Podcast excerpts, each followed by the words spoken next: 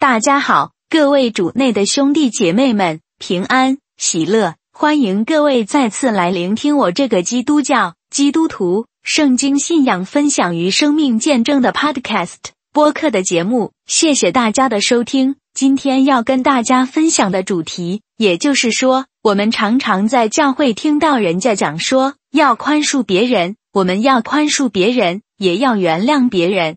为什么只有基督徒要用仁爱的心去宽恕别人呢？为什么必须要无条件宽恕伤害我们的人，还要祝福我们的敌人，而不是去诅咒敌人或怨恨别人呢？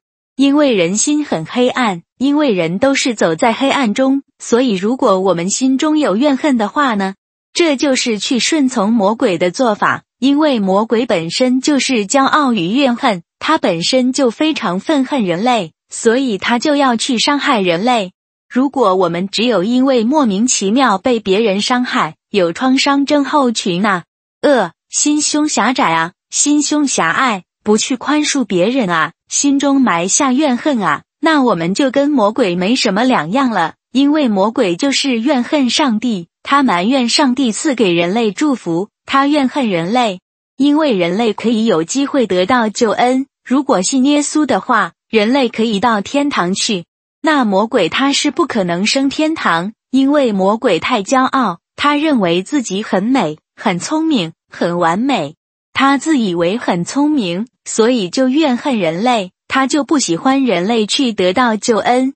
所以，一个基督徒如果心中埋着怨恨，因为别人有意无意伤害他了，言语上霸凌了，行为上的伤害，不管怎么样被伤害。这样，你心中有怨恨而不宽恕别人的话，你心里面会永远不平安，不能喜乐，永远心里面记着这个人的邪恶，这个人对你怎么坏怎么坏，你就是不愿意放下心情的石头，放下埋怨，你就是怨恨上帝创造了他，你就是不可能去爱上帝和爱人如己，这样你就不可能成为上帝的子女。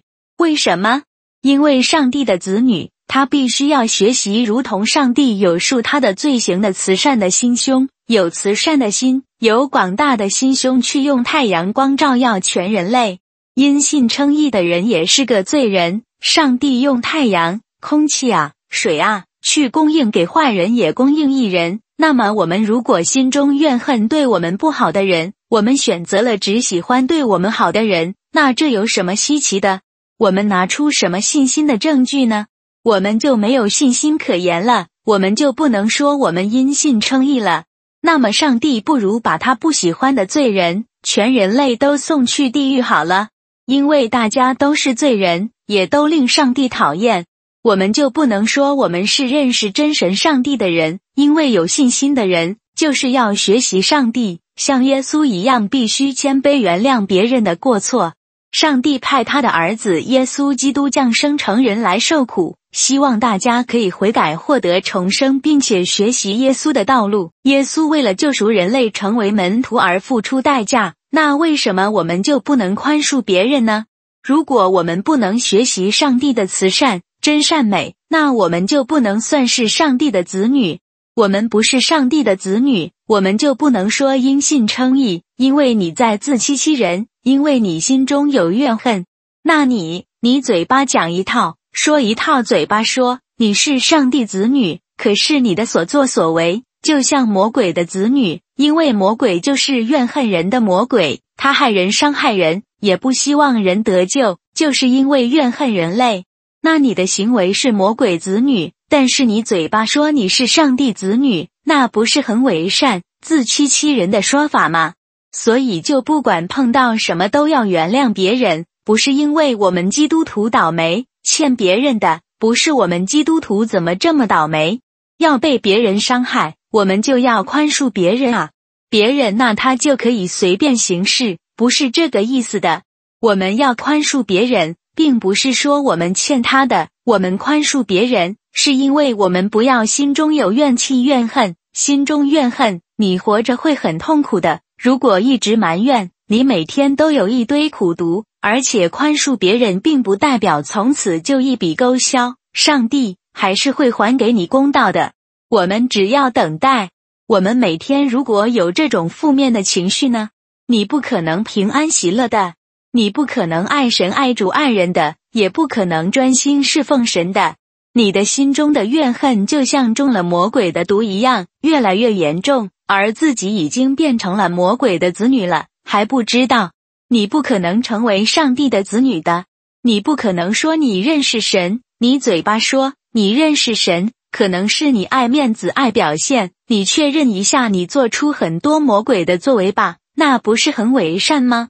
所以就是不管怎么样。宽恕别人不是用我们欠他的心态，也不是因为上帝不公不义，要我们不管被人家欺负也要原谅别人啊，别人就可以嬉皮笑脸，恶为所欲为，不是这个意思。上帝他当然也是会赏善罚恶，当然也会报复。如果我们被人欺负了，他会报复，也会还我们公道。但是我们自己本身要做好我们的义务，就是不能有怨恨。因为人走在黑暗之中的子女才会有怨恨，你有怨恨，你就是魔鬼的子女。所以要宽恕别人，宽恕别人不是因为我们欠他的，也不是因为我们就是这么倒霉要被人家欺负，而是我们不能有怨恨。至于别人他们的后果会怎么样，上帝他自然会有正义公道的安排。我们不要管别人的接下来怎样。我们自己不能有有怨恨就对了，不然当魔鬼子女嘴巴却说我们是上帝的子女，那这样是会很可笑的了。今天就说到这里，谢谢大家的收听，下次再会，愿上帝祝福各位，再会。